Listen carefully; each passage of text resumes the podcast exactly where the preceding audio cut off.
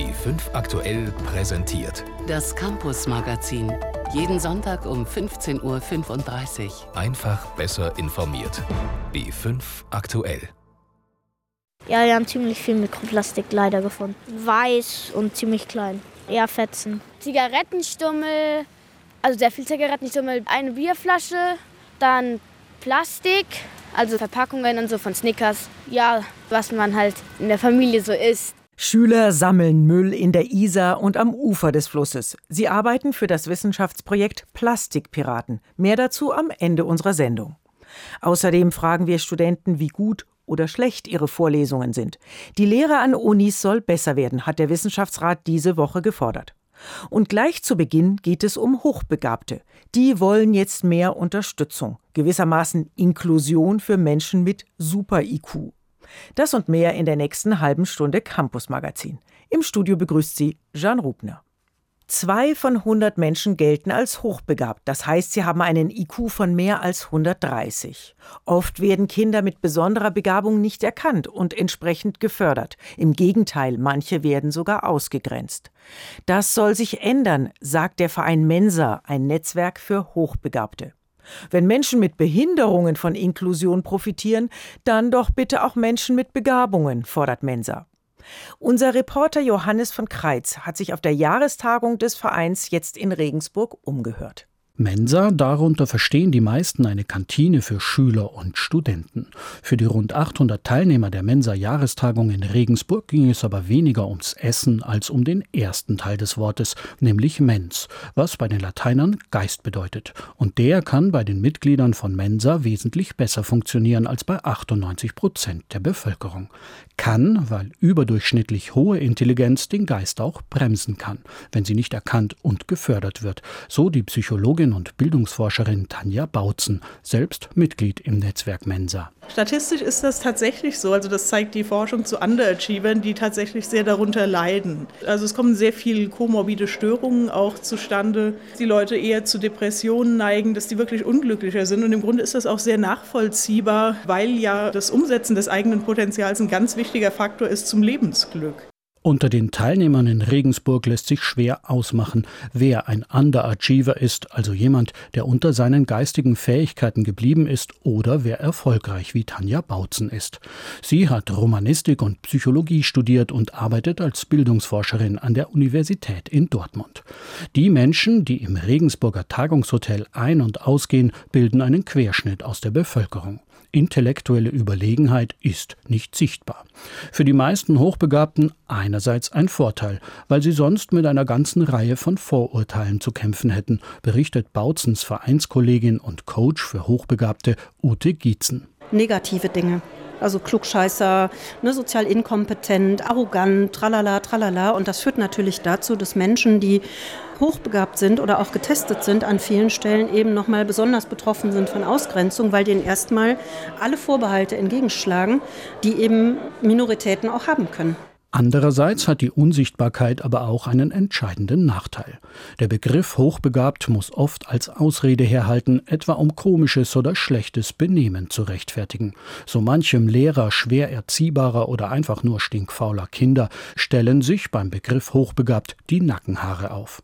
Ausbaden müssen das dann Kinder, die zwar tatsächlich hochbegabt sind, aber in einem bildungsfernen Haushalt aufwachsen oder wegen tatsächlicher Anpassungsschwierigkeiten in der Schule ausgegrenzt sind. Bildungsforscherin Tanja Bautzen fordert deshalb, dass das Thema in die Inklusionsprogramme aufgenommen wird, mit mindestens einer speziell fortgebildeten Fachkraft an jeder Schule. Diese soll nicht nur echte Anzeichen von Hochbegabung erkennen können, sondern auch mit Einrichtungen vernetzt sein, die eine fachgerechte Diagnose und Förderung bieten können. Ob jetzt ein Kind zum Beispiel mathematisch eine Schwäche hat oder eine Leserechtschreibschwäche oder eine Körperbehinderung oder sowas, all das sind im Grunde Ausdrucksformen der menschlichen Vielfalt. Und eine Hochbegabung ist da letzten Endes nichts anderes. Und insofern ist es ganz erstaunlich, dass die ganze Inklusionsdebatte eigentlich permanent ohne die Hochbegabten gedacht wird. Mit dem Vergleich von Hochbegabung und Behinderung stößt Bautzen bei Laien oft auf Befremden. Wird überdurchschnittliche Intelligenz doch allgemein als Überlegenheit angesehen. Die könnten ja, wenn sie wollten, heißt es oft. So schlimm kann es ja dann nicht sein. Für die Psychologin sind solche Argumente ein Grund mehr, an Schulen für Förderung zu werben. Also man sollte schon versuchen, die Potenziale zu erkennen und die halt auch zu fördern. Also nur das Argument, äh, der wird vielleicht nicht totunglücklich, das ist mir ein bisschen wenig, ehrlich gesagt. Hochbegabte sollen besser gefördert werden. Diese Woche gab es in Bayern Übertrittszeugnisse und vermutlich viele Tränen bei denen, die nicht aufs Gymnasium dürfen, weil die Noten nicht reichen. Das gilt ja in Deutschland als Schmach. Vor allem in Städten mit hohem Akademikeranteil gehen teilweise mehr als 80 Prozent aufs Gymnasium. Ganz anders in der Schweiz. Da sind es nur 15 Prozent. Die Matura ist für eine Elite vorgesehen und keiner regt sich darüber auf. Unser Korrespondent Dietrich Karl Meurer erklärt warum. Shirley Dodds ist elf Jahre alt. Die aufgeweckte Schülerin aus der Nähe von Luzern liebt Mathe. Sie hätte aus deutscher Sicht durchaus das Zeug fürs Gymnasium. Dennoch will sie nicht aufs Gymi, sagt Shirley. Meine Eltern ist es egal, wo ich hingehe, aber ich möchte gerne in die Sekundarschule, weil ich nicht lange Schule haben möchte und ich möchte es nicht zu streng haben. Bei Raphael Sannhofer aus Zürich liegt der Fall anders. Er kam zunächst aufs Gymnasium und wechselte dann auf die mit einer Gesamtschule vergleichbare Sekundarschule. Das sei aber kein Beinbruch, meint der 13-Jährige. Also anfangs sechste Klasse war es für mich klar, ich will ins Gymnasium gehen. Und dann habe ich auch die Gimmi-Prüfung bestanden und das war sehr toll. Und meine Lehrerin, die fand auch, ja, ich bin der Gimmi-Typ und meine Eltern fanden das auch toll aber sie waren jetzt nicht auch enttäuscht oder so, als ich in die Sekundarschule ging. Tatsächlich sehen es viele Eltern in der Schweiz relativ entspannt, wenn ihr Kind nicht aufs Gymnasium geht. Das bestätigt aus eigener Erfahrung Lehrer Patrick Bernhard. Ja, als Vater eines Sohnes, der gerade diese Aufnahmeprüfung gemacht hat und eben nicht bestanden hat, kann ich das wirklich nachvollziehen, dass, dass es nicht so schlimm ist wie vielleicht in anderen Ländern. Es gibt unglaublich viele Möglichkeiten, auch wenn man dann nicht in eine Sekundarschule kommt, wenn man dann quasi in die Realschule kommt. Man hat später viele Möglichkeiten im Beruf auch Fuß zu fassen. Man kann dann weiter studieren oder später nochmal einsteigen und so weiter. Man kann auch Prüfungen dann nochmals nachholen. Man verliert einfach ein bisschen Lebenszeit vielleicht. Während in Deutschland mancherorts mehr als die Hälfte eines Jahrgangs das Gymnasium besucht, beträgt in der Schweiz die Quote gerade einmal 15 bis 20 Prozent, berichtet Stefan Wolter, der Direktor der Schweizer Koordinationsstelle Bildungsforschung. Unsere Untersuchungen in der Schweiz zeigen, dass äh, es doch einen erheblichen Prozentsatz an Schülerinnen und Schülern gibt, die durchaus die Chancen hätten, ins Gymnasium aufgenommen zu werden, aber freiwillig oder vielleicht auch aufgrund von anderen Tatsachen nicht entscheiden, ans Gymnasium zu gehen. Dennoch, ganz ohne Druck läuft die Auswahl auch in der Schweiz nicht ab, weiß der Bildungsexperte zu berichten. Zwei Faktoren spielen eine Rolle. Der erste Faktor ist die Ausbildung der Eltern selbst. Wir können, ähnlich nehme ich an wie in Deutschland, beobachten, dass wenn die Eltern selber Akademiker sind, der Druck sehr groß ist auf die Kinder, es auch ins Gymnasium zu schaffen, sei das, äh, weil das Statuserhalt ist, sei das, weil solche Eltern sich andere Ausbildungen schwer vorstellen können.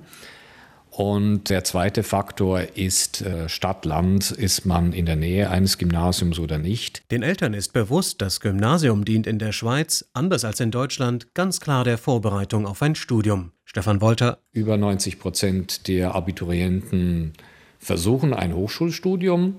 Nicht alle schaffen es. Also der Anteil der äh, Abiturienten, die äh, kein Hochschulstudium beginnt, ist wirklich im ganz kleinen einstelligen Bereich. Die Ursache für die im Vergleich zu Deutschland andere Positionierung des Gymnasiums in der Schweiz ist übrigens im geringeren Einfluss der 68er-Bewegung zu suchen, sagt Bildungsexperte Wolter. Dieser Drang zur Öffnung der allgemeinbildenden Ausbildungsgänge, der hatte in der Schweiz eigentlich nach 68 nicht so stattgefunden.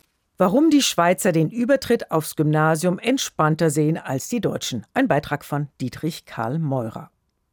Forschung und Lehre gehören zusammen. Das ist ein Grundsatz an den Universitäten. Idealerweise sollen Wissenschaftler nicht nur Neues herausfinden, sondern auch ihr Fachgebiet gut vermitteln. Allerdings forschen viele Professoren lieber, als Studenten zu unterrichten. Sie vernachlässigen die Lehre. Die muss besser werden, fordert nun der Wissenschaftsrat. Diese Woche hat das Beratergremium ein Thesenpapier vorgelegt. Unser Reporter Gerhard Brack hat sich die Vorschläge angesehen und mit Studenten darüber gesprochen. Es geht ja hier zum Beispiel an der LMU meiner Meinung nach mehr darum, wie gut ist der Professor zum Beispiel in eine wissenschaftliche Arbeit, eher weniger darum, wie er für Studenten der ganze Stoff quasi darstellt. Und das ist halt für uns auch ein großes Problem. Es ist eher so, dass die Professoren oder Dozenten zum Teil zu unmotiviert sind. Unmotivierte Hochschuldozenten und schwer verständliche Vorlesungen. Damit soll nach dem Willen des Wissenschaftsrats künftig Schluss sein.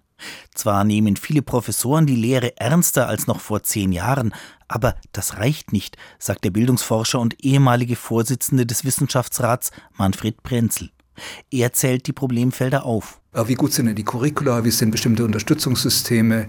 Inwieweit ist eine Hochschule in der Lage, deutlich zu machen, wo ihre Profilschwerpunkte liegen, welche Erwartungen sie an Studierende stellen möchte? Tatsächlich finden viele Studierende, die Uni müsste klarere Vorgaben machen. Anja, 23 Jahre, ist im zweiten Semester in Philosophie an der Münchner Ludwig-Maximilians-Universität eingeschrieben. Vor allem muss festgelegt sein, was dann am Ende des Studiums bei rauskommt. Lernziele, Berufsziele, einzelne Ziele der Vorlesungen, auch was kann ich dann mit dieser einen Vorlesung anfangen. Solche Erklärungen, wie sie Studierende wünschen, sind aber nicht nur Sache der einzelnen Dozenten. Die Hochschulen bräuchten vielmehr eigene Lehrverfassungen, in denen sie diese Ziele festschreiben und ein Profil festlegen, sagt der Wissenschaftsrat. Damit könnten sie dann nicht nur leichter Drittmittel, auch für die Lehre anwerben, sondern vor allem den Studenten helfen, auch wirklich die Ziele ihres Studiums zu erreichen. Zählen soll der Lernerfolg, nicht die in Vorlesungen zur Schau gestellte Forschung. Das ist das, was ja ein bisschen mit dem Wechsel von der Input zur Output-Orientierung verbunden war, sich darum zu bemühen, dass tatsächlich am Ende die Studierenden über die Qualifikationen verfügen, die man anstrebt. Und schließlich muss die Lehre insgesamt aufgewertet werden, so Prenzel. Netzwerke und Plattformen mit digitalen Lehrinhalten sollen aufgebaut werden, auf die Dozenten zugreifen können. Paul Marold, Studierendenvertreter an der TU München, kennt das schon aus der Grundlagenvorlesung Mathematik im Maschinenwesen, wo hunderte Studierende in Übungen gruppenweise von Tutoren betreut werden. Dort wird das Programm MATLAB anhand von Videos erklärt und dann in die Vorlesung eingebunden, sodass quasi schon Videos zu Hause zur Verfügung stehen und dann in der Vorlesung besprochen werden kann. Auch Nora Prohle, ebenfalls Studentenvertreterin an der TU München, wünscht sich mehr digitale Anwendungen in der Lehre. Schließlich können hier Studierende ganz praktisch einüben, was sie später können müssen. Das kostet zwar einigen Aufwand in der Startphase, dafür könnten, wenn die Plattform erst einmal steht, die Hochschulen ihre Lehrinhalte austauschen und so Geld sparen. Wer als Professor berufen werden will, sollte künftig auch Erfolge in der Lehre vorweisen können, nicht nur in der Forschung, fordert der Wissenschaftsrat. Studierendenvertreter gehen noch weiter. Wir könnten uns auch sehr gut vorstellen, dass man Professoren für die Lehre anstellt, im Sinne von Lehrprofessuren. Das fände mir eigentlich ganz toll, wenn dann Professoren einfach dafür dann die Zeit haben, den Fokus auf die Lehre legen können und da dann entsprechend zum Beispiel die Grundlagenvorlesungen mit 600 oder 700 Personen, die dann da drin sitzen, lebendig gestalten und mit der Motivation da rangehen, auch so eine große Gruppe komplett mitzunehmen. Wer innovative Lehrkonzepte entwickelt, soll belohnt werden, sprich, seine Mühen sollen auf das Lehrdeputat angerechnet werden. Das sollte Dozenten motivieren und Studenten begeistern, wie heute schon den 28-jährigen David, der gerade aus einer Medizinvorlesung kommt. Ich hatte heute einen sehr motivierten Dozenten, der hat mir sehr gut gefallen. Man hat sehr gemerkt, dass er von seiner eigenen Vorlesung überzeugt gewesen ist und sehr begeistert bei der Sache war. Das hat sich dann so auf die Studenten übertragen. Vorschläge für bessere Lehre. In Marburg übrigens setzt ein Professor auf Roboter in der Vorlesung. Mehr dazu im aktuellen Campus-Magazin auf ARD Alpha. Die Sendung finden Sie im Netz unter ard-alpha.de-campusmagazin. Mal raus aus der Heimat in ein ganz anderes Land. Das wünschen sich viele. Bei Studenten zum Beispiel ist das Erasmus-Programm der Europäischen Union beliebt. 2015 haben mehr als 30.000 ein Auslandssemester hingelegt. Aber es gibt noch viele weitere Möglichkeiten und die nicht nur für Studenten. Rat holen für einen Auslandsaufenthalt können sich alle jungen Leute bei Eurodesk, einem Netz von Beratungsstellen. Diese Woche hat ein neues Eurodesk-Büro in Nürnberg aufgemacht. Unser Reporter Daniel Peter war bei einem der ersten Beratungsgespräche dabei. Hallo, hallo. Komm rein. Hallo Erna. Hallo Erna. Du kommst zur Beratung äh, für einen Auslandsaufenthalt, richtig? Genau. Erna Becker ist 22 Jahre alt und studiert Sozialwirtschaft in Nürnberg. Sie ist eine der ersten, die sich bei der Eurodesk Beratungsstelle einen Rat holen will. Ich bin bald mit meinem Studium fertig und habe ein bisschen Zeit nach mhm. meinem Studium und würde eben gerne einen Auslandsaufenthalt eben haben. Wohin es genau gehen soll, darüber ist sich Erna noch nicht im Klaren. Außerdem weiß sie nicht, welche Angebote es gibt. Ann Lorschieder von Eurodesk in Nürnberg berät junge Menschen wie Erna, welche Möglichkeiten sie haben, wenn sie ins Ausland wollen. Es gibt ein paar Hardfacts. Das Alter ist wichtig, weil das oft dann auch mit Förderung zusammenhängt. Was man aktuell tut und zum Zeitpunkt des Auslandsaufenthaltes, also Schüler, Studentin, arbeitstätig, äh, Azubi. Also es ist wirklich wichtig, am Anfang möglichst viel auszuschließen, um dann die Essenz von dem zu haben, mit dem wir beraten können. Kostenlos beraten lassen können sich bei Eurodesk grundsätzlich alle jungen Menschen. Also egal ob Schüler, Student oder auch Erwerbsloser. Wer über 18 Jahre ist, kann im Ausland sogar nebenher noch etwas dazu verdienen, sagt Anlor Schieder. Azubis sind zwar in der Regel volljährig, haben aber andere Hürden zu bewältigen. Die Azubis werden in den seltensten Fällen die Genehmigung bekommen, von ihrem Betrieb ein halbes Jahr ins Ausland zu gehen. Und dann haben wir auch das Problem der Anerkennung hier. Es gibt aber immer mehr gerade kleine und mittelständische Unternehmen, die den Gewinn sehen, wenn ihre Azubis ins Ausland gehen und die mit anderen Unternehmen im Ausland kooperieren. Auch Eurodesk arbeitet mit anderen Organisationen zusammen, wie in Nürnberg mit dem Internationalen Bund. Ein Verein, der ebenfalls Bildungsprojekte für junge Leute anbietet und bei dem an Loaschida arbeitet. Die Partner bringen unterschiedliches Know-how mit. Das macht eine umfassende Beratung möglich. In Deutschland gibt es rund 50 Anlaufstellen, davon allein acht in Bayern, sagt Robert Helm-Pleugers, Projektkoordinator bei Eurodesk. Also es gibt in Europa, in 34 europäischen Ländern, über 1000 dieser Beratungsstellen wie hier in Nürnberg. Und das ist der Vorteil, alle verknüpft untereinander. Das heißt, über Intranet-Systeme kommuniziert man miteinander. Wer beispielsweise einen Auslandsaufenthalt in Griechenland plant, aber nicht weiß, welche Papiere er braucht, der erhält die nötigen Informationen direkt von der lokalen Beratungsstelle in Griechenland. Eurodesk will informieren, aber auch den kulturellen Austausch fördern und Fremdenfeindlichkeit entgegenwirken. Jugendliche, die selber im Ausland waren und Menschen getroffen haben, Freundschaften geschlossen haben, reale Erlebnisse mit nach Hause bringen und Informationen aus erster Hand bekommen, die fallen auch nicht mehr darauf ein, auf den Populismus, der gerade um sich greift. Finanziert wird Eurodesk unter anderem von der Europäischen Union. In den Betreuungsstellen bekommt man aber auch Informationen über andere Länder. Studentin Erna Becker hat nach einer Stunde eine Vorstellung, was sie machen will. Also mich interessieren Workcamps, das ist ganz interessant. Das ist so ein Aufenthalt von drei bis vier Wochen. Also man könnte da auch zwei machen, das ist eigentlich ganz schön. In Workcamps treffen sich junge Leute aus der ganzen Welt, um zum Beispiel einen Strand vom Müll zu reinigen.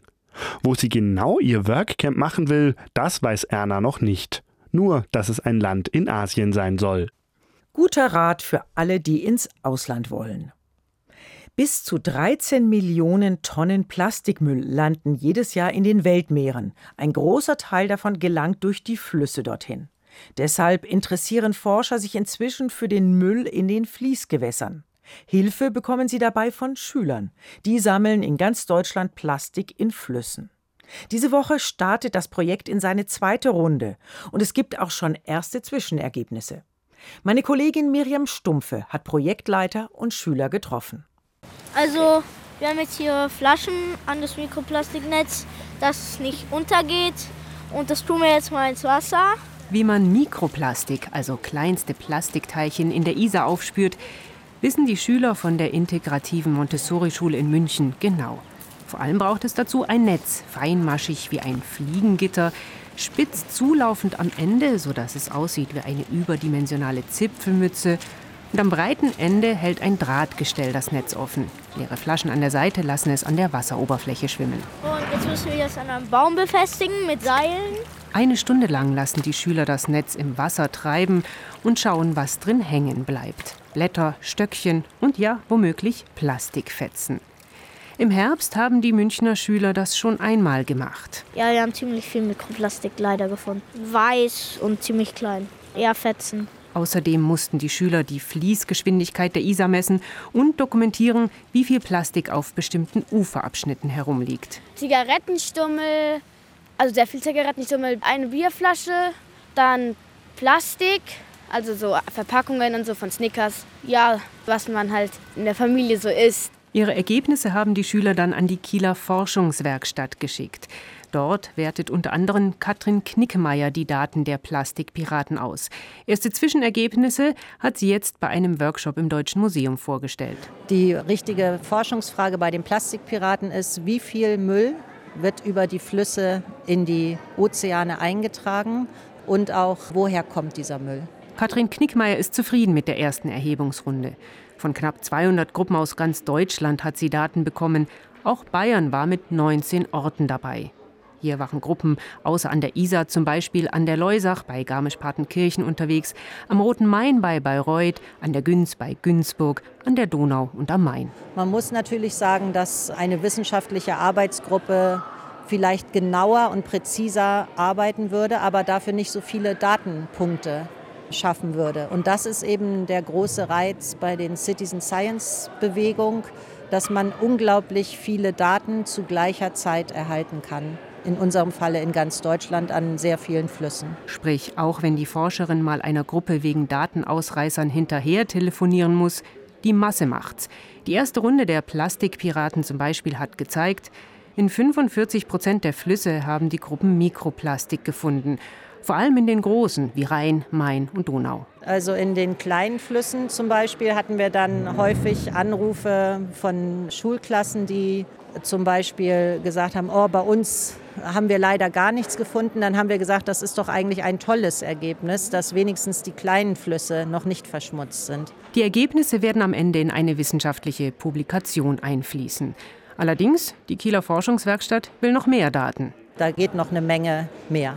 Ab dieser Woche bis Ende Juni sind Schüler und Jugendgruppen wieder aufgerufen, an Flüssen und Bächen Daten zu sammeln. Die Montessori-Schüler aus München können das Projekt nur weiterempfehlen und werden auch selbst wieder losziehen. Wir machen jetzt noch mal eine Runde und es wird dann wahrscheinlich auch viel organisierter sein. Es ist eine Motivation, dass man der Umwelt hilft. Es macht dann auch Spaß und man weiß, ja, es ist nicht für nichts, dass man halt draußen ist und dass man zum Beispiel jetzt das Netz irgendwie ins Wasser lassen und das Ganze vorbereiten und so. Es hat Spaß gemacht. Vom 1. Mai bis 30. Juni dauert diese zweite Runde der Jugendaktion Plastikpiraten. Das Meer beginnt hier. Schulklassen, Jugendgruppen, Vereine können mitmachen und ihre Ergebnisse dann bei der Kieler Forschungswerkstatt einsenden.